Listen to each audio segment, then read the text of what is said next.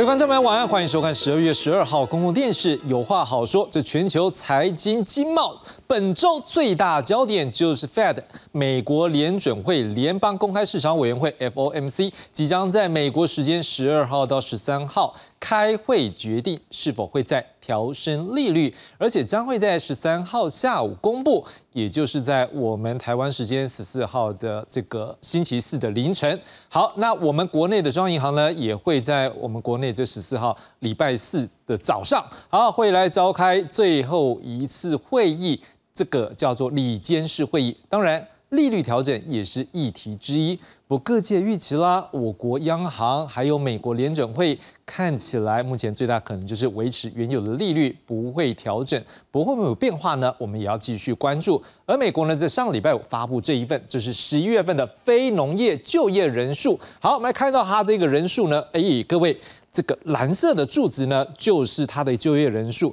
好，前面比较多的是大家在二零二零年十一月有二十九万，然后接下来。这个二呃二零二三年的一月也算比较高，可是我们看到在最新的数字是十九点九万，比起上一个月，好，这个叫做十月的时候是十五万人要来的高，而且我们也注意到一件事哦，各位。这个叫做什么失业率的线呢？从上一个月的百分之三点九下降到百分之三点七，所以基本上你会发现一件事情：当失业率降低，也就是就业的人口增加，这代表什么意思？在劳动的市场，它的价格因为量多，所以它的价格相对来讲会比较平稳，这是有帮助的。当然了，当这个劳动的一个价格它是平稳的时候，也对于物价的膨胀率也会有正面的影响。而另外一个跟美国利率政策有关的，就是消费者物价指数。好，我们要来看到的是，在待会呢，我们台湾晚上九点半的时候，美国也会来公布他们的最新，就是十一月份的 CPI 数据。他们上个月呢公布这个 CPI 数据呢，在十月份的时候呢是。三点二百分比，好，相较于九月之前的百分之三点七呢，也，是有很大的进步。当时也让各界认为，哦，美国这通货膨胀改善有进展哦，也让当时的市场保持正向的态度。今天晚上稍晚一点，大概我们台湾时间九点半的时候公布的这数据，会不会继续让市场惊喜呢？是不是会对美国利率决策有所影响？各界都在关注。另外呢，日本央行十九号将会召开会议，之前传出啊，很可能是为了调整他们现有的超宽松政策。不过也有消息现在传出啊，也有日本央行的官员透露。这个月还没有必要要结束负利率政策呢？到底未来日本的利率还有日币的汇率会如何变化？我们也要听专家学者来为我们解析。好，今晚上我们要来关注的是，当然我们自己国内的经济状况嘛。财政部今天发布了赋税收入初步统计，好，十一月实征净额是两千六百五十三亿元。哎，各位看到比上一个月二三一八哎增加了，对不对？而且跟各位报告，比去年同期来讲，也增加了一百一十七亿元，大约增加的比例是百分之四点六，美拜哦。而且跟各位报告，累计一月到十一月实增的金额三兆这个两千八百七十七亿元，比起去年同样的一个时间来计算的时候，是增加了两千零八十亿元。好，这大约成长率是百分之六点八。好，这最重要的是各位。累计从一月到十一月份的实增金额，我们刚刚是不是讲过这个比例上有蛮高的？为什么呢？因为它已经占累计分配预算的百分之一十二一百一十二点七，破百了。是什么意思？也就是在占了全年的预算数的百分之一百零七，也就是说达成了年度的预算目标。是什么意思？也就是说今年我们就是一个预算目标，各位。好消息呢，我们的税收已经达成了。各位还记不记得去年一百一十一年税收四千九百五十亿元超过的这个预算数的部分之后呢？后来全民共享怎么样呢？政府是普发新台币六千元吗？诶，今年有没有可能像去年到四千多亿？我不知道，但是大概是多少呢？财政部说它有一个数据，我们也来看看财政部自己怎么说好了。我们来看看财政部怎么预估。全国现在目前截至十一月，已经高出全年预算数是两千一百七十五亿元。那我们观察了近年整个十二月的全国税收的高低标哦，这个是介在一千四百四十六亿元到一千六百八十二亿六一六八二的亿元之间。所以我们整个合计起来之后呢，呃，全国税收预估将高出预算数，大概在三千六百亿元跟三千八百亿元之间。这个是全国的部分。那在中央的部分呢，一样就是累计一到十一月也高出了全全年的预算数，大概一千九百八十八亿元。那我们呃观察整个今年十二月的一个中央税收的高低标哈，大概介在七百六十一亿元跟九百四十三亿元之间，所以和并之后呢，整个中央税收的预预估哦，大概高出预算数是两千七百亿元到两千九百亿元之间。好，根据财政部的资料，其中我们也发现营业税，哎，各位创下历年的单月新高，哎，似乎也反映出现在国内的经济美败，而且经济复苏的脚步看起来好像是不是有加快呢？当然，其中一部分，这个财政部也说了，是来自于金融业，因为我们不是利息增加吗？升息，所以他们的营业税也有所增加。我们来看看财政部怎么说。一个是呃历年单月创新高的税目有，就是营业税的部分，就只有营业税。那累计一至十一月创历年同期新高的税目有总税收，加上关税、营所税、重所税、营业税、遗产税、特销税、房屋税、牌照税以及印花税等九个税目。这个金融业营业税其实确实有有部分的一些贡献，但是其实，呃，因为我们以后的一些消费动能其实非常的高啊，整个民间消费的一个呃休闲娱乐啊，还有旅行服务的这一块，其实都呃带动了整个呃整个营业税的一个税基，所以其实呃多多少少都除了金融业营业税，还有整个其他的消费娱乐也是有所影响的。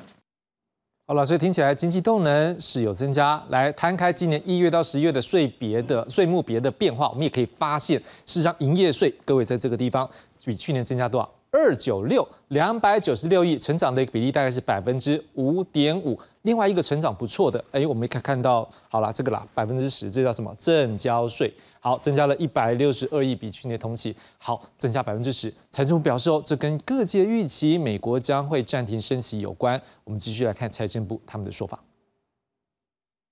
那由于整个市场预期联储会升息已经到了尾声哦，加上整个 AI 商机的一些呃因素，那激励了台股的一些买市。的买市，所以呢，呃，十一月的上市柜股票平均每日成交值是啊来到了三千四百七十亿元，这是近三个月的一个高点，所以反映在整个十一月的证券交易税的一个税额上面，整个实增是一百七十七亿元，年增百分之二十七点五，这个已经是连续七个月的双位数的正成长。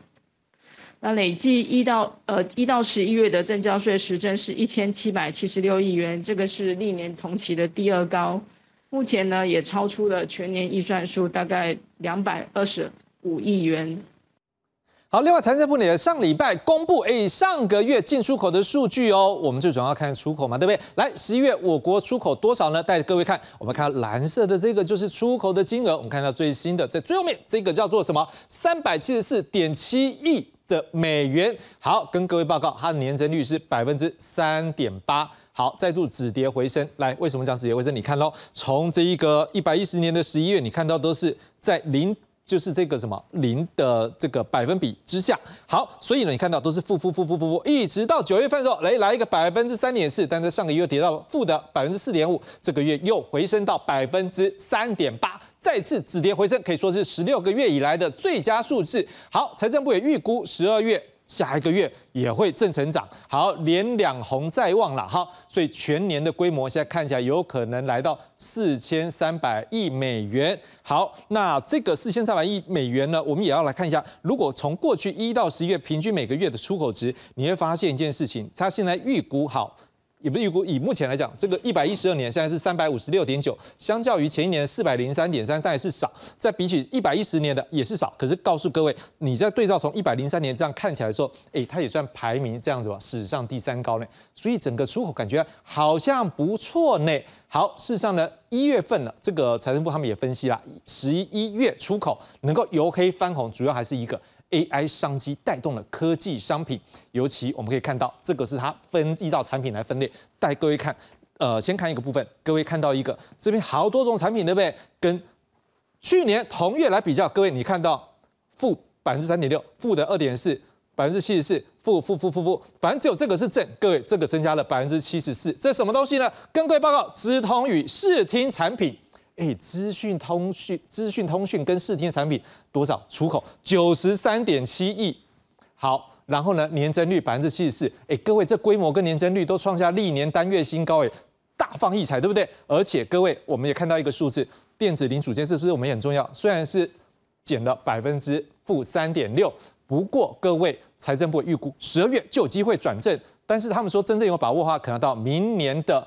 一月好，也就是二零二四年一月就会比较笃定会来翻红。好，这国际跟国内经济明年会不会成长呢？今晚上也要请专家学者透过最新资讯进一步来做解读。当然，我们关注经济成长最重要是什么？各位就是我们的薪水是不是能够涨，对不对？今天立法院三读通过延宕七年多的最低工资法，明定把消费者物价指数 CPI。纳入应该参采参采的指标，什么叫参采？就是应该参考采用的这个指标。好，同时间也设立一个研究小组，并且明定劳雇双方议定工资不得低于最低工资，违者最高开罚新台币一百五十万元，还要公布姓名。我们来看看下面这则报道。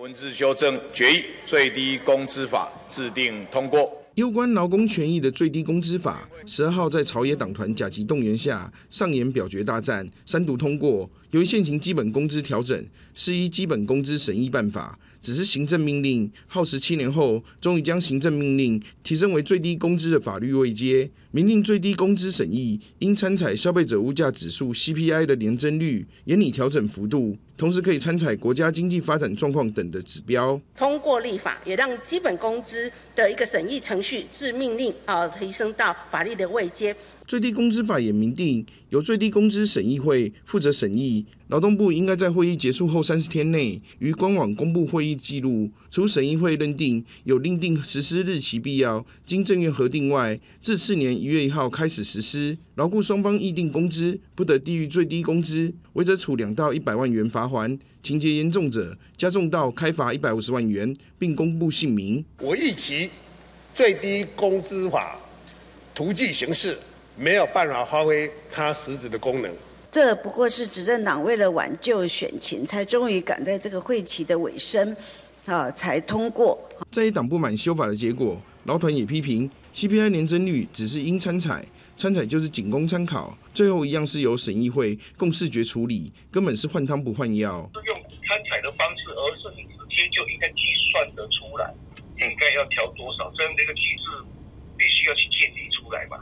结果没有看到这样的机制啊，写的那些都是模糊的东西啊。那对我们来讲就是换汤不换药啊。需要这个呃研究小组哦，能够真正落实幕僚的工作。我当然希望就是说小组里面的成员哦，啊不要只是专家学者。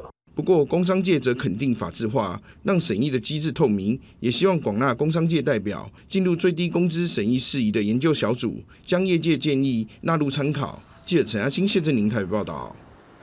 好，这最低工资法带来的效应，还有我们要怎么样让我们的薪水能够成长呢？节目最后也要来做讨论，介绍今晚来宾。第八介绍是丹阳大学产业经济系教授蔡明芳蔡老师。主持人好，各位观众朋友大家好。第二介绍是政治大学财政学系教授朱璇朱老师。各位观众朋友大家好。第三位介绍是原治大学管理学院兼任教授高润山高老师。观众朋友大家好。好，一开始各位观众朋友，我们就先从利率议题来看起吧。来看下面这则报道。我加满，就加满。每加满一桶油，对计程车司机来说，荷包又跟着失血一次。今晚中油宣布，十一号凌晨零时起，国内汽油价格依旧不调整，但九五和九八无铅汽油每公升仍稳坐三字头，就是回不去二字头。不少问家们直呼，钱真的不好赚。油贵。买油电比较省油，可是车价贵。那你买汽油车就是要加油啊，啊油太贵啊，根本投资划不来啊。我们这样子每天这样跑起来，还是真的，一个月也都要差不多要三万块钱的油钱呢，没有赚头。观察国内近期的消费者物价指数 CPI，虽然有走缓趋势，跌落百分之三以下。主计总处也预估明年 CPI 更为降温，只有百分之一点六四。但有专家认为，短时间内物价仍有上升压力。即使没有这种呃短期的黑天鹅这些冲击，还是很有可能会使得这个物价会有一个持续上升的这个呃压力存在。这个世界正在要求必须要在生产过程里面去计算出所有的合理成本。二零二三年即将迈入尾声，不止美国联准会要公布今年最后一次利率决策会议，国内央行也将在周四举行第四季里监事会议。市场预期央行利率可能维持按兵不动，不调整。十一月很显然的就是这个 CPI 已经下滑，之前的三月、六月、九月啊，那时候的 CPI 是更高的，但是也都没有进一步动作，所以我认为说这一次应该是不会升息。专家表示，考量国内消费者物价指数降到百分之三以下，加上总统大选即将来临，一旦升息会造成房贷族压力上升，因此国内利率可能连三动。至于何时有机会降息，专家预计最快明年下半年。记者袁慈谢奇文报道。一开始直接请问蔡老师啊，我们也在讨论是说，到底今天晚上费的会不会就如大家预期，真的不会升息呢？真的会维持吗？另外一个我们要来关注，上礼拜我们刚才看到了，在美国的非农就业人口看起来哎超过预期，而且这失业率也降，这个对于维持利率好不会去调整增加是有帮助的吗？呃，如果就我们上次在节目之中有提到的，Fed 去升息或各国中央银行升息。它升息的目的其实就是让经济慢慢的这个缓，慢慢的缓降下来。那经济如果慢慢的缓降下来的话，基本上它就是会让整个就业市场会慢慢的出现比较不好的状况。所以当大家看到就业市场的就业人数或者是失业率的数字都是往正向的方向去发展，那当然大家就会担心说，那 Fed 更有理由。把这个呃维持高利率的水准，把它维持的更久。那所以在这样一个情况之下，你就会看到呃美国公债殖利率就有一些比较大的一些波动了。那其实呃费的原来大家预估说这个经济应该会慢慢下来，可是如果它真的没有下来的话。确实，它维持高利率，我觉得这个可能性是会非常非常高的。所以，呃，Fed 的总的主席他也没有去承诺说他要去降利率啊，都只有一般的这个投资机构在呃外面在放风声说预期什么什么时候会降，问题都没有看到他要降息的一个指标出来。是。第二个是刚刚主持人问到的，现在的 CPI，美国的 CPI 你可以去看到哈。在呃之前创下八点多的这个新高之后，接下来它利率其实是都一直慢慢的缓解下来，慢慢的往下，呃 CPI 慢慢的往下掉下，所以当这个 CPI 持续的往下掉的时候，它也没有理由再进一步的去升息了。是，所以换句话说，它利率有可能就会先僵在这里，因为当我呃利率维持高利率的水准的时候，那我的经济还是可以这么好。那我为什么要马上去降利率？是那特别是通膨虽然在缓降，但是通膨离联准会如果常常在讲的两 percent 的一个目标区间还有三个 percent。是那我如果在呃撑一段时间，再维持一段时间，搞不好这个物价水准就会慢慢回到我们原来所预估的这个两个 percent。是那大家还是不要忘记，如果我们再看这个过去去年八个 percent、七个 percent 或六个 percent，再加上今年。的这个三个 percent、四个 percent，这这个 CPI 这样累加起来，其实对于整个美国民众他们的生活，其实影响还是蛮大的。嗯，所以我觉得从这个角度来看的话，除非就业市场或者是说这个失业率有比较重大的一些变化，否则呃，美国费的应该不会马上去呃降息，特别是如果它利率即使。继续维持下去。如果这些企业都还可以维持它原来既有的运作，不会出现企业大幅的这个违约或个人的这个信贷大幅违约的状况的话，我想高利率还是会继续维持的。是，我们就继续来看 CPI 这张图。好，来，朱老师，我们刚刚事实上有一个值叫做预估值三点一。这是今天晚上在九点半落公布的时候，各界现在在美国，他们学界或者是他们的一个事务界认为有可能是三点一。我想请问一件事，如果它不是三点一呢，会不会对过两天这一个美国利率 FOMC 会造成影响呢？假设比较多变三点二，好，或者是降的更多变三点零，还是说 FOMC 搞不好心意已决，都已经做好决定了？目前市场上面呢，大概有九成的几率觉得这礼拜 Fed 哈应该是会维持利率不变啊。那主要是因为欧元区的通膨十一月预测是二点四 percent，然后美国的这个等一下九点半会公布，但是美国他们有一些民调做的预期通膨是往下降的，那大家甚至在想说，会不会 Fed 明年六月之前就开始降息了？啊，市场上面呢，也对于降息的这个期待，充分反映在黄金价格还有比特币的价格上面。呃，黄金是一个很特别的资产，因为黄金的供给固定，所以基本上黄金的需求就可以决定黄金的价格。那影响黄金需求有三个因素，第一个是利率。因为当因为持有黄金是没有办法赚利息的，是，所以当美国利率很高的时候，你会想要把你的钱放在美元定存，好，每个月都没有什么风险，啊，就可以赚到利息。所以利率高的时候，黄金的需求低，黄金的价格就低。可是，一旦市场上面觉得，哎，可能会降息哦，啊，大家就把钱从美元挪到黄金或比特币。是。第二个因素是地缘政治影响，当国际间有战争发生的时候。法定货币哈，或者是美元，它的价格波动比较大，所以各国央行呢，他们就会增加黄金的储备，好当做避险的资产。所以从今年年初开始，中国、俄罗斯跟土耳其央行都增加了黄金的持有。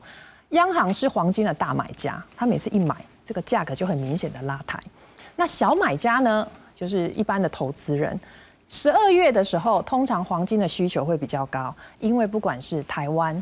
中国或印度年底的时候，大家都有一个观念，就是娶个老婆好过年。那婚礼的时候呢，父母亲都会想要帮新人啊买一些金饰，所以十二月的时候婚礼多，黄金需求也会高。那第最后一个因素就是通膨啦，因为黄金被当作是一个抗通膨的资产。是，可是因为通膨高的时候，央行通常会伴随的升息。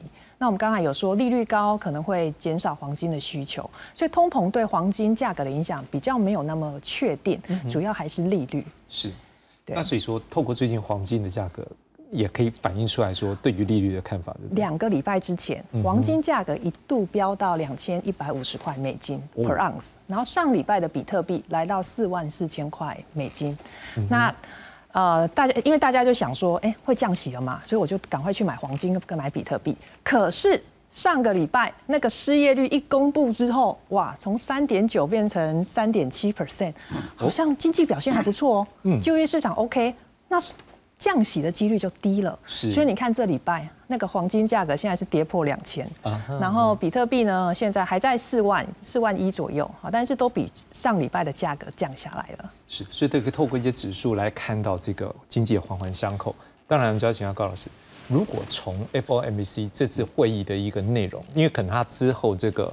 鲍尔出来讲话的时候，可能会谈到他们有说些什么，或者是之后他们的会议记我会公开。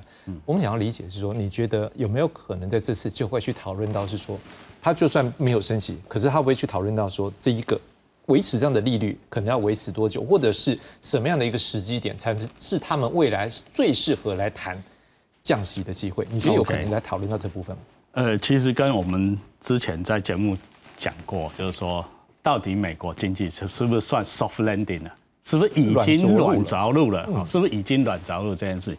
其实这有一个迹象哦，就是呃，叶伦哦，那美国财政部长叶伦，在上个礼拜他出来新闻讲一件事，就是说他承认经济学家错了哦，因为为什么他这样讲呢？他说过去我们的概念里面就说，哎，那个呃失业率失业率降。好，然后那个就跟我们刚才讲的第一题的意思这样，哎，失业率降，那那那开始那个经济就就就应该是火了嘛，好，就是往上往上升才对，对，好，那表示呢，美国的的这个经济政策来讲的话，是跟过去的传统概念是不一样的，哦，因为呢，通常呢，利率升高，失业率要增加才对啊，通膨增加以及你的利率。增加的时候，你失业率要增加，结果是跟过去的想法都不一样啊，因为他到现在也还没有看到，就是说整个美国的这些非农就业人口失业率增加，反而是失业率增加，对不对？反而是失哎，不，反而率就业率增加。那这个可能是归功于，就是说最近的这些科技股票哦，就是 AI 的风潮来了，哇，很多这些公司开始大举聘员工，甚至汰换这些旧的设备，upgrade 到 AI 等等的，哦，有可能是这样子，哦，那所以我们来讲说，那到底啦，目前呢，其实大家最关注那今天晚晚上公布的，明明天大家睡醒了之后，到底会不会一觉醒来，哇，跌破大家眼镜？我觉得从我们很多的，不管是新闻啊，或者是在股市的表现啊，或者是这些分析师的讲法，大家看法都比较趋于是稳定啊，哦，不会不会说，哎，忽然哎，明天哎三点零，哎，忽然就来个来个升息，不大可能。我觉得不大，尤其啊，尤其我们还要考虑到一点呢，现在叫做圣诞季节到了，是。美国过年到了，通常呢，加上哦，加上明年又是选举年了，哦，美国的选举年也要到了，所以我不认为就是说他会在现在哦，就是说做一个大动作哦，来继续升息，是哦，反而大概就是我们让大家过得好的 Christmas 哦，give a Christmas。gift 哦，给给大家一个圣诞礼物，那不动就是对哦。目前我认为就是说，在资本市场上是一个好的好的选择啦。是哦，那它这样子的利率会维持多久呢？我我认为说现在高利率这么高，五点五啦，那它能够维持多久我们很难讲，但是呢不会那么快降息，不会那么快降，因为目前美国的经济还算是正成长，它没有看到。衰退的情形，跟很多过去的，不管是末日博士在讲的说，哇，美国那攻逢其时，这个百年难得一见的这个大崩溃快要来了，显然没有发生啊，哦，显然没有翻，其实到现在都还有市场上在讲，就是说可能哦，美国将会崩溃，哦，崩溃论怎怎么的，但是很多迹象看来是不像啦，哦，不像，加上我我认为就是说。油价，国际油价也是一个很重要的指标嘛。哦，在我我大概半半年，就是呃去年从乌二开那个乌乌二开战之之后，油价大概都是一百多块一桶嘛，现在降到平均大概七十块一桶。还要考虑减产才能维持价格。对，没错。所以七十块一一桶的话，对于我认为对世界的经济的稳定是是有效的，是有效的。是好，蔡老师，当然。有些观众就会去思考，哎，到底我们为什么要去谈利率？因为这关系到一件事情，是美国消费者的购买能力，它是一个很大的市场，尤其对我们来讲，台湾我们依赖出口的时候，这会是一个很大的市场。我们来讨论另外一个部分，就是说，今天如果它没有调，它就维持这样的利率，这样对于当地。美国的一个消费者是不是可能我的消费能力就会比较增加？可是另外一个，像刚才高老师有提到啊，我要降息的时候，可能你的意思大概是说，我要降息的时候，当然也反映出来，那个时候一定经济不好才会要降。所以未来一旦提到降息之后，是不是那到时候我会反映出来说？美国的经济在那时候可能会有些状况，尽管它是维持利率，因为就像你刚刚讲的，我已经调那么多了，我能够撑得住一天，撑得住两天，总会有一天我你维持利率，但是我还是撑不下去，这是不是也是之后降息的可能时间点？就是到时候它的经济状况真的是不好了。呃，是这个其实也是我在观察，就是说现在大家开始在预测明年的景气到底会怎么样，全球的景气。那很多人会认为说，呃，今年台湾的出口不好。那其实因为这个库存过高所导致的，那是不是这个库存去化以后，这些经济又会回来？我对这一点其实没有到那么乐观，没有到那么乐观。其实就刚主持人提到的关键，呃，虽然耶伦他可能有出来讲说，这个目前的升息好像跟过去经济学家预测有点不一样。可是我们还是不要忘了，刚刚主持人提到高利率维持这么久，难道这些消费者他们去举债的时候，他们的支出都没有大幅的增加吗？对呀，肯定是有的。那只不过说，这个真正影响经济的效果可能还没马上出来。哦，因为货币政策它本来就有一个递延的效果嘛。那一旦这个递延效果产生的话，到底会有多大，或到底会不会发生，我们还要看它。后续的一个数字的变化，但是只要这个效果，货币政策让整个经济 slow down 下来，这个效果产生的时候，那消费力有可能就会往下掉。哦，那消费力一旦往下掉的话，我想第一个我们先可以先观察，就是接下来这个圣诞节这一次的这个买气，买气哦，到底美国在这一阵子的买气到底有没有持续，还是维持跟过去一样，还是这个买气已经有掉下来？如果掉下来，就要小心在明年是不是？就开始，美国的经济有可能就会往下走了。嗯，那呃，会不会往下走到什么样的程度？这个还需要在更多数据的观察。但是，我想可以肯定的是，这个高利率一定会影响到厂商的投资。嗯哼，一定会影响到消费者他们复习的一个这个。在台湾，我们稍微提高一点点利率，大家就担心说会影响到我们的一个呃消费者。的一个房贷支出嘛。那因为你房贷支出一增加，你就会排挤到你其他支出。我想这个状况也是在美国也是有类似的状况。那前阵子其实呃也有许多跟美国相关的新闻，就是说美国的这些卡债其实慢慢有在增加的一个现象了。那如果这个时间拉到明年的话，一旦这个效果出来，自然美国的消费需求就会往下掉。那消费需求往下掉，我们先看到的是欧盟嘛？欧盟其实整体欧元区一直都不是很好。那呃，如果欧元区也不好，那美国也不好的话，那对台湾的出口又会是另外一个挑战。是，其实刚刚提到的这个呃出口的年增率，呃，我们政府公布的时候，财政部是认为说，呃，最有把握的是一月。是，为什么最有把握的是一月？因为之前的一月，哦，前一个季度的一月，它的它的出口是最低的，是是很低的，所以所以它很容易就增加了，因为它现在在整个呃美中整个所引发美国对中国科技管制带动了这个整个供应链的重组以后，有有一些生产基地回来台湾的，大概它的出口基地就已经在台湾了，是就是。高阶的这些产品，所以也可以看到为什么资通信那一类的产品都维持在相对比较高档，是，所以这个既有的这个出口量大概就维持在这里了。世界的需求在怎么样变化，它大概有一个呃基本的一个需求量，对，所以只要一月不要太，明年一月不要太差，它当然就很容易就会有比较大的一个呃正的这个成长率。是，但是十二月看起来好像还不是非常有信心。我想这个跟欧美它整体的一个消费是有很大关系的。好，国内的一个部分，我们待接着要来谈，但是我们要先谈另外一个这个。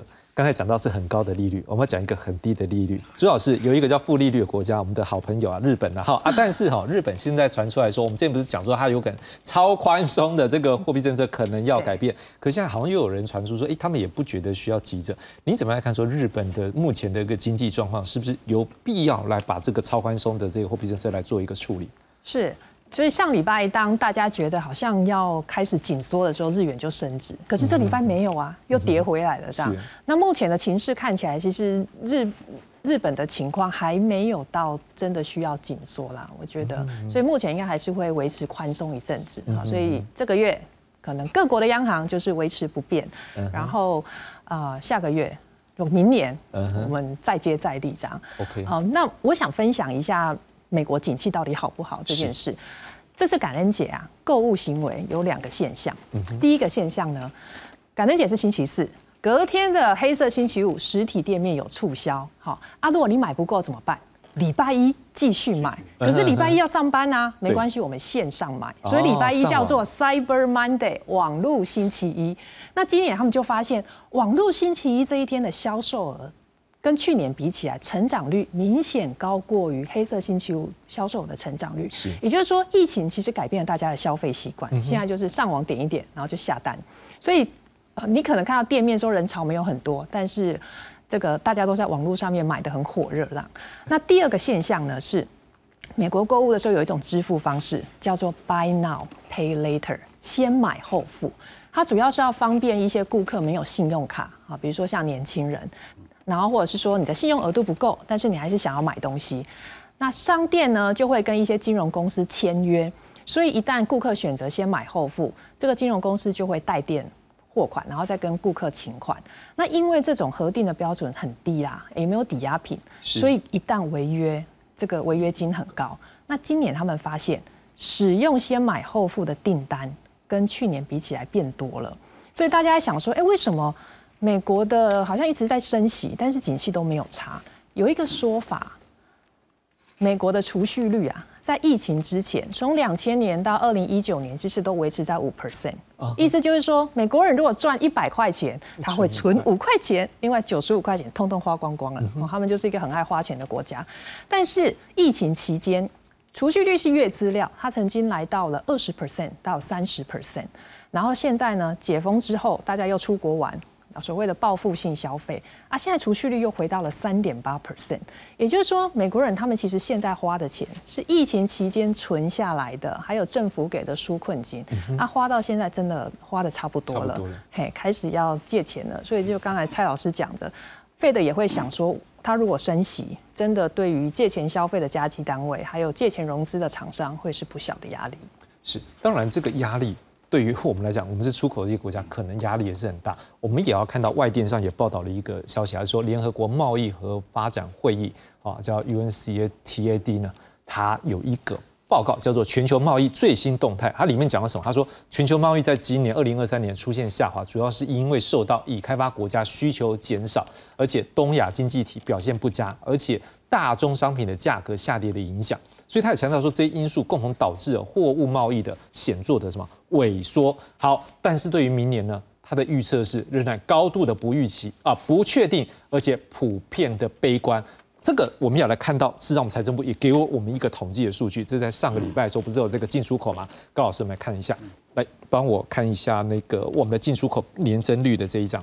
好，呃，我们有另外一张来看到是世界各个国家哈，他们有一个不同国家的一个出进口的年增率。来，导播帮我看到有一张橘色的那张照的一个，好，在哎，没关系，你帮我看一下，有一个主要国家地区。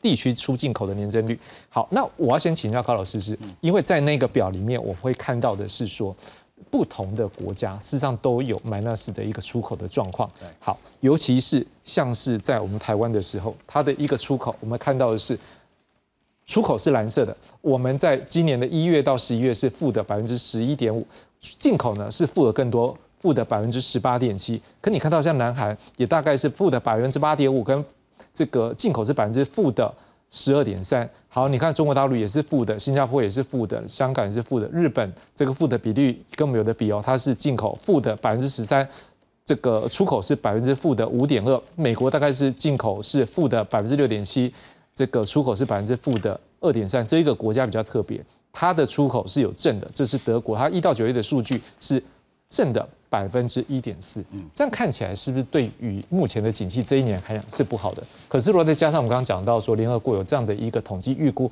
明年是高度不确定，而且感觉到悲观。那么明年景气，我们的观众朋友现在在做任何的一个，不管是我要做我的经济行为的决策，或者是做投资行为的时候，是不是对明年还要多观望了吗？对。所以从多方的这样子的资料看来，是大家都不确定，都不确定。有人乐观，有人悲观，对不对？我我觉得联合国它会发表这样子的一个报告，哈，我我觉得不会很意外了，因为就是说从国际的情势来看的话。所有的不确定性都在啊，黑天鹅都在嘛，没有说已经飞走了。你看乌俄战争还在打嘛，本来说早就应该结束，还在打，又多一个以巴战争继续，然后也没有看到停火的迹象，也没有开始要要和谈的迹象，对不对？那加加上你刚才讲的，就是说它里面指的东亚经济体表现的不好，里面最不好的是哪一国嘛？中国啊，对不对？因为中国全。它是全世界第二大经济体，然后内部是一团乱哦，不管它的房地产也好，然后再来就是说，不管是供应供应链的移转，friendshoring 这 reshoring 这样子的的一个现象，让他们的整个供应链移转好的问题，好，还有一个很重要，我前几天在听听国外的这些学者在那报说，这个“一带一路”替中国其实是制造了很大的财务危机啦。哦，因为呢，他都是借这些还不起钱的国家，就还不起钱的国家跳票了之后，你中国也收不到钱，他只能把这些呆账打消掉。那呆账打消掉的成本是谁？当时的我们讲那个、那个、那个上海的那那个什么，那那那亚投行啊，对不对？亚投行去借出去了，亚投行最主要股东还是你中国嘛，对不对？所以我认为就是说，其实。一还有还有一件事，就是说昨天那个那个中国的信品被降嘛，对不对？我觉得这一连串其实指的是似乎是中国的经济不好，以导致了这些可能过去以中国哦的制造基地这样子的概念为主的这样子的经济体的国家，依靠这个这样子的一个模式的经济体国家会。跟着一起不好，哦，那当然无可厚非，因为我们台湾很多的台商在中国，那以及加上哦，所以我看到你看哦，嗯，我们刚才看那张台湾、韩国、日本，基本上都是亚洲的这些依赖中国的这个制造基地的国家。是，那我认为就是说，那在 restructure 在在这个整个供应链移转的过程中不会那么快，那。我们现在看到的可能暂时的，但是也不可能，好，就我我认为不可能马上就可以说啊，供应链移转好了，我们就重新生产，和全全部的这些哦，这些你该买的全部都买，至少也要两三年吧。我认为至少也要两三年。但是我认为我们台湾的复苏通常都会比哦香港或呃不不比韩国跟日本来得快，是因为为什么呢？因为我们都是反映在这个高科技出口。那通常高科技出口，尤其半导体出口。它算是就是说产业复苏的一个哦领先指标是哦。如果说我们能够看到就是说，哎，这个台湾的这些晶片又在开始排队缺货等等的话，那大概可以猜到就是说，全世界现在最夯的讲，像是低轨卫星，像是电动车产业哦等等，像是 AI 产业开始要起来了。嗯嗯哦，因为它是最没有晶片什么大家都不用做。是。那所以我认为呢。虽然有高度不确定性，但我不认为需要到悲观这样子哈。尤其是我们台湾一向都是乐观来来看待的。好，当然我们要请蔡老师带我们来一起来看一个看起来应该很乐观的数字啊。来，我们看到是赋税。哎，赋税这件事情，它是反映出来什么叫做税？它一定是有收入，它才有办法依照里面的这一个比例再去扣这个税。所以我们的大家的收入高，或者是一些。经济活动越多的时候，当然就会有一个税的增加。好，蔡老师，我们看到，我们刚刚讲到，像这一个正交税哦，比去年同期增加百分之十，营业税看起来也创下了过去历年来单月新高的记录。我们看到营所税，这代表一个公司的营业，诶，也增加了比去年同期增加百分之五点一啊。综合所得税哦，也增加百分之十六点三。好，关税以这个进出也是不少，百分之八点五，货物税也增加百分之八点二，这样感觉起来。景气很旺啊，经济活动各方面都很频繁啊，而且它的一个金额也增加，这是不是也反映出来未来有机会经济或景气越来越好？呃，我我想这个税收其实它包含的面向非常的广啦。那其实呃，重所税的增加，第一个反映呢就是说大家的综合所得其实。平均而就整体而言，大家缴的税是变多了。缴的税变多，代表有很多人赚钱嘛。那有很多人赚钱，就会产生所谓所得分配可能不均的问题。那营所税增加，代表这个整个营业事业单位他们的所得税他们增加，这个是没有问题。那营业税的部分，当然。刚刚在财政部里面，他们也有提到有很多的因素了，包含金融营业税，因为金融业，我想在今年我们看到多数的金融业都是大赚钱的。是，那金融业会大赚钱的因素很多，除了这些利差的因素以外，还有非常多，就包含像这种证交税，因为有很多的金融业它本身就是证券嘛，那本身有证券的行业，在这些交易非常热络情况之下，我想在这几年。呃，台湾经济确实有逐渐转股的情况之下，有一些公司都变好，体质都变好，所以也吸引比较多的投资人愿意来投资。所以整体而言，你税收会持续往上增。我觉得可以确定一件事情，就是说这个国家的经济体质，坦白讲，它是相对比较健全的，是，所以它才可以持续的好的这样缴税。我们呃，观众朋友可以想想看。如果我今天你都在电视机前面，那呃或在网络前面观看我们有话好说。如果你每年你的这个缴税可以持续的慢慢的增加，是不是代表你本身的这个经济体质不错？政府还没有去对你加税，政府甚至在个人的扣除额，在许多小孩的扣除额上面，教育的扣除额其实都有提高。是，那税还增加，那代表当然就是整体的经济体质是不错的。呃，个别的我不敢讲，因为个别就会牵涉到所得分配的问题。比如说今天在这里，如果高老师赚的比我们是我们的十倍以上，那我们这个所得是衰退了 这个一点点。对，不管是几倍。那个综合所得税就会增加了，但是就会出现所得分配的问题，这个是另外一个层面的问题。但是你不可否认的，就是说整体国家的经济体制是有往上的方向去去走。那经济体制往上往好的方向去走。呃，不能代表说未来的我们台湾的景气就不会衰退，因为我们台湾本身还是会受到整个呃国际主要这些经贸国家他们景气荣枯的影响。但是可以确定的一件事情就是说，一旦整个国际景气如果可以变好的话，那台湾厂商的出口、台湾厂商的生产的竞争力应该就会比其他国家还来得好。我想这个是呃，就我自己的观点来看，从这个赋税收入，如果你要去看说对台湾景气，我想。台湾景气还是要看外国，因为我们有很大一部分是来自于出口。是，但是营业税增加有一部分是来自于旅游行业，这个就是我们的内需。当然，如果你跑到海外去旅游，就变成了我们的进口会 offset 掉。是，哦，所以我觉得就我来看的话，体质变好是呃可以确定的，但是是不是代表明年的景气变好？我想。我还是维持跟联合国一样，相对比较悲观的，相对比较悲观。好，而且高度不确定性。好，OK。那朱老师身为这个财政学系代表，好了，我们也看到是说，你看每个月基本上年增率跟去年同期比较的话，我们只有看到有三个月哦，四个月。是负的，好，当然今年负最多大概是七月份的时候是负到百分之七十二，那时候可能我们也知道说，可能那时候是不是进出口什么都有一些变化了哈，但是整体来讲，我们已经看到是政府已经告诉我们，我已经达成了今年预算的这个标准了，好，而且大家就觉得又有超增加这个征税部分，是不是又有机会再来发这个六千块嘛？还是对，所以我看到也是你讲的这个达标这个重点。达标的意思呢，就是说政府现在才十一月，啊，已经收到该收的钱了，所以今年又会有这个税收超增的问题。所谓的税收超增，就是政府实际上面收到的税税收超过它的预算数，它预算是去年编的，那财政部在编预算的时候，他会参考主计总处公布的经济预测，然后来编预算。所以呢，有一些有几个税啊，跟景气波动比较相关的，像所得税啊、营业税，好，难免就会实际上收到的数字跟。是啊，预算的数字不一样，这是情有可原。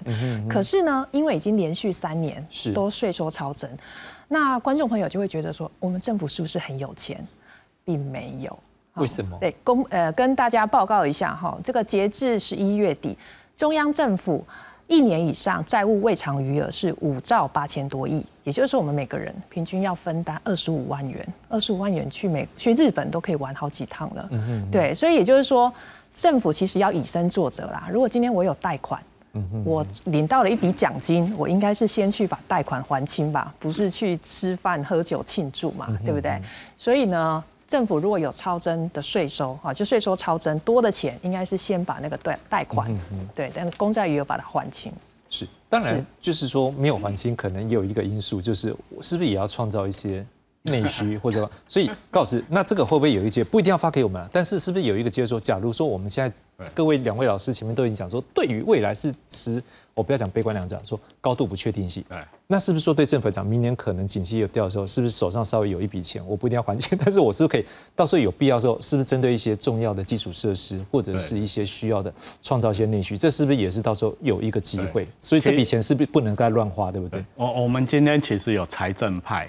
嗯，然后有这个消费派，消费派，我以为是经济派，这个 fiscal policy 的，OK，那 对不对？哦，其实我我们可以这样看哦，就是说，一个经济在坏的时候，其实政府没有太大的作为可以去弄，因为尤其是台湾，因为我们都是由国际因素来来来，应该说来牵着我们走，国际好我们就好，嗯，啊，国际不好我们就更不好，对不对？唯一就是说政府可以刺激的，就是国内的消费嘛，你多买一点嘛，对呀，对不对？你房子买下去啊，对不对？以后以后的事再来想，创造对不对乘数效果。你马上消费的就是马上有动能，哦，马上有消费有是，美国也是这样子嘛，对不对？因为你经济再坏的时候，如果连消费者都不消费的时候，那个就会螺旋状，嗯哼整个就是。弄 get get 起来，get 归完，你到时候就很难说我要先从出口端来刺激，还是从消费端刺激，还是从房市刺激，对不对？总之呢，我认为就是说，不管政府是不是欠钱，哦。欠钱以后再讲，但是呢，现在有很多人他是过不好的。那我认为过不好的应该是由政府优先来照顾。那过得很好的人，我是认为不应该去领那种六千块的啦。哦，他可以放弃或捐给捐给别人。哈，这个也是所得分配的角度。好，那再来就是说，其实我刚才要讲就是说，我在看那个中所税又增加，那那表示说，哎，全大家的是是不是要要缴的很多税？可是呢，你从街头如果听听到的话，其实很多人还是哀哀叫啊，哀哀叫啊，讲我都无贪那济啊，啊，叫啊叫啊济税。我觉得政府如果公布这样的数据的话，要小心，因为呢，就是说从有钱人的角度来讲的话，他不认为说啊，这有什么有什么那个，就是说啊，只有多缴一点点嘛，就是边际那个边际效益的的概念。有钱人多缴了一万块，他不认为怎么样。但是呢，你的对一个月只有薪水不到四万块的人来讲的话，他全年的税收增加的话，对他来讲是一个很大的支出。是，所以我认为就是说，我们在看税。看这种税率的增加减少的时候，肯定要小心一点，因为就是说，毕竟台湾不是都是有钱人的天下啊，就是说中间，哦，我觉得中间收入跟弱势反而是中政府应该是要优先照顾的对象。好，所以当我们想要来探讨一下，就是关于今天的这个最低工资法了。好，蔡老师，我们先请教你，如果说是要参采过去的 CPI，这当然好像也是合理，就是说过去如果去年涨三趴。好，那所以我们今年也工资也跟着最低工资要调三趴，那是不是有机会带动整个工资？可是也会思考一个问题：去年已经涨了三趴，现在在补涨的时候，这个来不来得及跟上？会不会又创造下一次另外一个 cycle，就是又涨价的 cycle？您怎么来看这样的一个议题？呃，我觉得把基本工资跟呃涨价的议题牵扯在一起，我觉得是不正确的。不正确哈？为什么不正确呢？因为呃，我们想要消费比较低廉价格的产品，不应该建立剥削这种呃基层劳工或者是编辑劳工的这个低薪上面。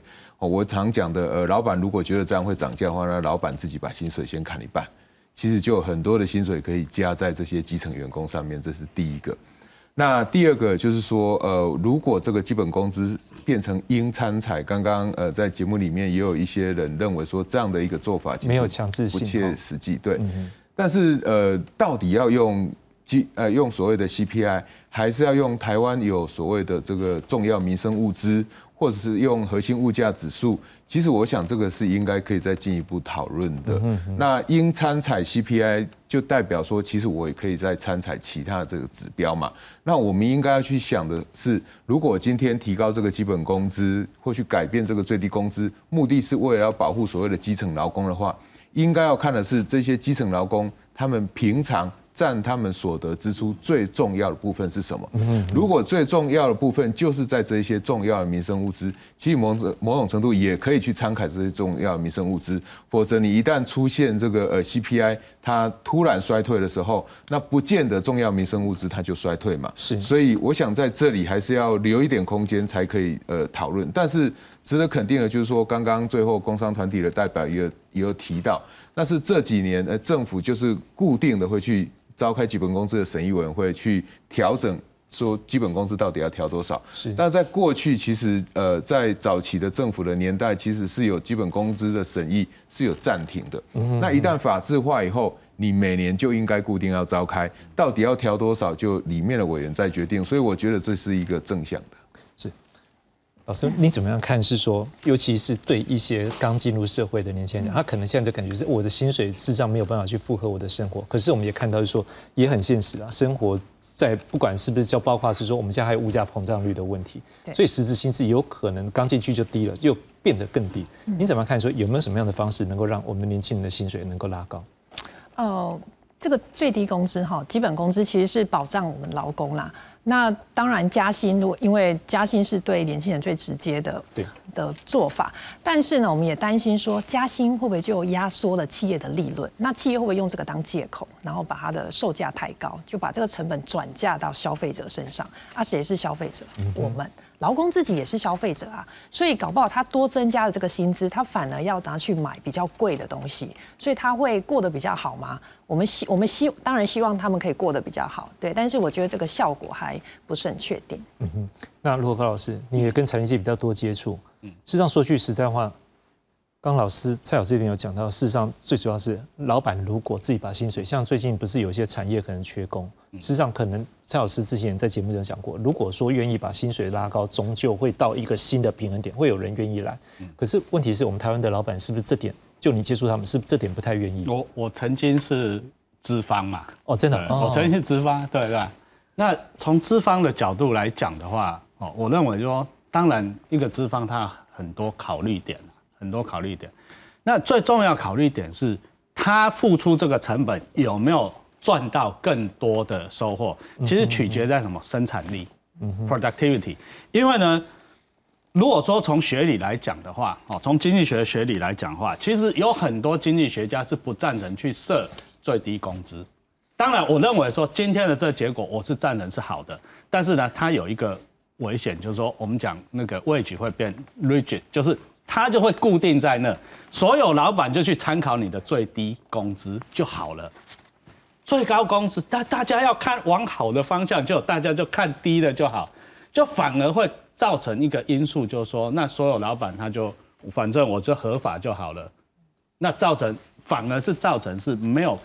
要加薪更难，那这要回来就是说我们台湾比较困难，就我们没有工会，没有劳权，就是劳权相对相对的弱。你看哦，就美国今年来讲，汽车大罢工，影然后影视业大罢工，然后他们不不得不加薪，哦，不得不加薪。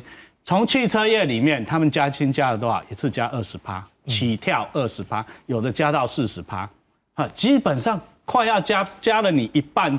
一半的薪水以以上哦，是他们有获得，然后美国的汽车业还是可以承担这样的成本。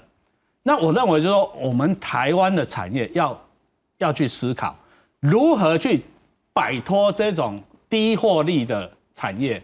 哦，以以前我们都说台湾就代工产业就是茅山道士啊，外公我做过行李，毛利三趴到四趴，你活不了，你根本就是借银行的钱在在在在赚而已。